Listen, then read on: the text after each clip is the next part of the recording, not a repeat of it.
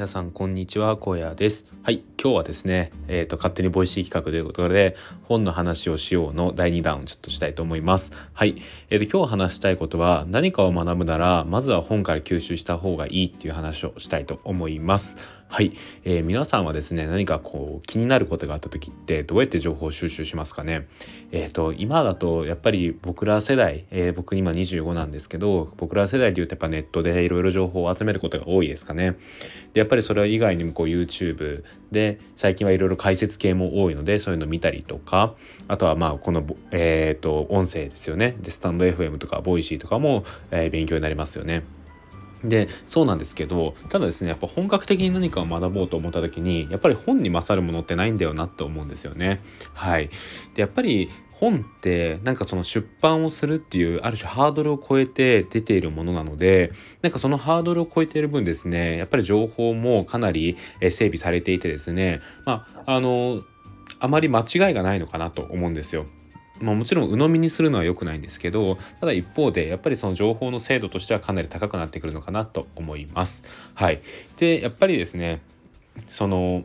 なんだろうなまあ僕はブロガーなんですけどまあそれで言っとくのもなんなんですがやっぱブログ記事であったりとかあとはネットの記事っていうのはどうしてもちょっとやっぱ信頼度っていう面では低くなってくるのかなと思っています。やっぱりですねこう誰が書いてるかわからない記事がほとんどの中でしっかりですね著者まで分かっていてでどういう経歴の人なのかっていうのも分かっている状態でですね本を書くっていうのはですねまあそこでのハードルもあるある中でですねやっぱ出版してるとなると、まあ、それだけでかなり信用ができるわけなんですよね。ねはい。まあそういうわけでですね、僕としては結構最初の情報を何か得ようと思った時は本から学ぶことが多いです。はい。で、ことやっぱり NFT に関してもですね、最初こそやっぱり、 Voicy の、あの、イケハヤさんの放送でですね、こういろいろ学んだんですけど、そこから先の部分に関しては、やっぱり本で学びましたね。え、仮想通貨についてもそうですし、あとは NFT の技術なんかについても結構本で学びました。で、あの僕はですねサブスクの Kindle Unlimited に入ってるんですけどその Kindle Unlimited に入ってると,、えっと月額1000円でですねいろんな本を読め放題になるわけなんですよ。でそうするとですねやっぱり1個のジャンルに関しても、まあ、ある種、まあ、無料とは言わないですけどその1500円っていう定額でいろんな本を一つのジャンルで読むことができるのですごい情報収集しやすいんですよね、まあ、そうやって僕はですねかなり、えー、最速だと思うんですけど NFT の情報っていうのをキャッチアップしていったような気がします。本当に確かですねですね、1月3日ぐらいに、 Voicy で初めてイケハヤさんの放送を聞いて、NFT についてこうざっくりと理解ができたんですよね。で、そこからですね、えっ、ー、と、2日ぐらいでもうすでにですね、かなり最新の情報までキャッチアップできるようになっていたので、やっぱりその原点にあるのは本なんですよね。はい。やっぱりそういった点で言うと、すごいやっぱり本っていうのはですね、なんかいろいろ学びやすくていいなと思うんですよ。はい。で、その中でですね、えーと、本を使って学ぶ時に、え、僕がおすすめしている方法があってそれは1個の本についてあ1個の本じゃない 1個のジャンルについて、えー、複数の本を読むっていう方法ですね。例えば今例に挙げた NFT であっても、まあ、NFT について語っている本っていうのはたくさんあるわけなんですよ。でその本をですねいろいろ複数読んでみることがいいと思います。でやっぱりですねその筆者ごとにですね著者ごとにあのー説明の仕方が違っていたりとか解釈の仕方が仕方が違っている部分があるんですよ。でそういった部分に関して注目するのも大事ですしやっぱり共通して書かれていることっていうに関しては、えー、それだけ重要度が増してくるわけなんですよね。えー、どの視点どの、えー、著者から見ても、え同じことが言える部分についてはやっぱりそれって普遍的な部分が強くなってくるのでそういったところっていうのはかなり、え意識して読み込むといいんじゃないかなと思います。はい。で僕もやっぱり NFT に関しては NFT の教科書っていう本であったりとかあとは池早さんが書いた本ですねあれはちょっとバックに他のライターさんがいるとは思うんですけどそういう本を読んだりとかですね他にもですねあの仮想通貨ブロックチェーンの本も複数読み込むことによってなんか結構ですねこう深くです深く、えーと仮想通貨とかブロックチェーンとか NFT について理解できたような気がします。はい。で、やっぱりそこまでお金かけてられないよっていう人に関しておすすめの方法は、まあ何回も言うんですけど、Kindle Unlimited ですね。あの、特に最近の情報とか、あの、Kindle でだけで出版してる本とかは、結構 Kindle Unlimited 対象になりやすいので、まあそれで読むのもすごいいいんじゃないかなと思います。あとはメルカリとかね、最近はそういうところにも中古の本が、まあ割かし新しめの本でも安く出回りやすいので、そういったところも見てみるといいんじゃないかなと思います。はい。いいややっぱり本ってねいろいろ一気に学べることが多くてですね僕はやっぱりなんか新しく学ぼうと思った時にはなんか最初に選択する方法として情報収集の方法としては本を選択するかなと思います。はい。はい。ということで本の話をしよう第2弾はここまでなんですが、えっと、コメントが来ているのでコメントを読みたいと思います。はい。えっと、1つ目はですね、えっと、この本について語る、語ったシリーズの1個目ですね。えー、こちら、芋虫さんがコメントくださいました。芋虫さんいつもありがとうございます。読み上げます。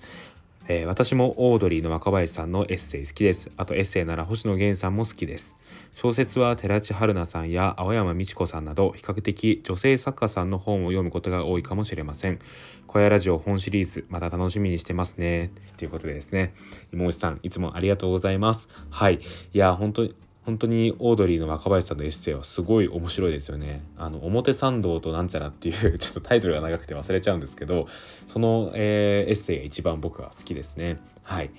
あのキューバに行く話なんですけど、えー、若林さんがキューバに行く話でなんかそれについての話がですね面白くもありながらとても感動する部分もあってすごい面白いので是非読んでみてほしいですね。はい。あとは星野源さんのエッセイも好きということなんですけどこれは僕も好きです。えっ、ー、と星野源さんのエッセイもね2冊読みましたかね。やっぱりあの星野源さんってなんか多彩ですよね。なんかその本も書いたり、えー、歌を歌ったりドラマにも出たりってすごい多彩なんですけどやっぱりあの文才の方もすすごくてですねなんかその星野源さん独特の感性の部分がこう書かれていてそれがすごい面白いんですよね。でなんかその星野源さんのエッセイで一個すごい印象的に残ってるのが自分がもともとエッセイを書こうと思った理由が自分の文章がどうしようもなく下手だったからっていう、えー短編の話があるんですよね。ですいやなんか僕それがすごい好きででそういう、えー、と自分の文才のなさが嫌いで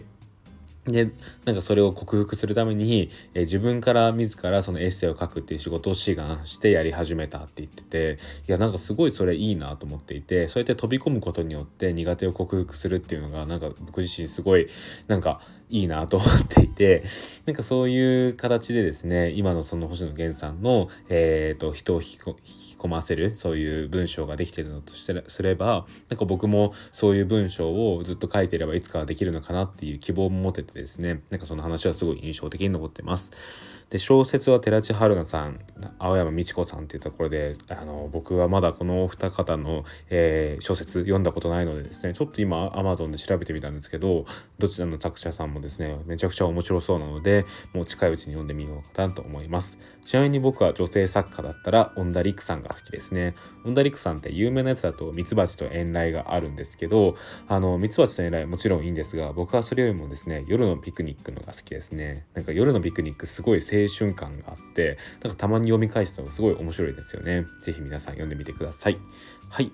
えっ、ー、と、もう一つコメント来ております。こちらはですね、ザ・シティにすごいことが起きているの方ですね。こちらも芋虫さんコメントいただきました。芋虫さんいつもありがとうございます。えー、読み上げます。えー、荒野くん、おめでとうございます。いやーすごいですよね。私は本名とは全く関係ないので、ガールにどんな名前がつくのか今からワクワクしてます。ということですね。今虫さんありがとうございます。いやー本当に荒野くんに関してはですね、僕もすっごい嬉しくて、まだ嬉しいです。はい。多分永遠に嬉しいですね。はい。で、またですね、あのー、芋虫さんのこのガールの名前もすごい今から気になりますね。なんか芋虫さんらしさ、あのザ・シティの発言してるらしさが、えー、そこで表現されるのか、はたまたこのイラストなのか、あととは趣味の部分なのかとかですねこういろいろとやっぱ名前決めので決めれる部分ってたくさんあるのでこう何が重要視されて、えー、何何がピックアップされて最終的に名前になるのかっていうのは今からすごい楽しみですね。はい